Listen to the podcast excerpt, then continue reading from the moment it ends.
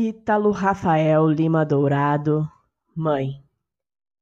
Mãe, os teus braços eram para ser o meu berço e a sepultura, como foste os braços de Maria, concebedora de Jesus divino. Mãe, os teus braços eram para ser o meu berço e a sepultura, como foste a voz e as lágrimas de Maria soando nos olhos de Jesus. Ó oh, Mãe, se eu disser que tu foste a melhor forma possível de amor puro, eu diria sem pudor, como foste Maria, aconselhando, protegendo Jesus até a sétima dor.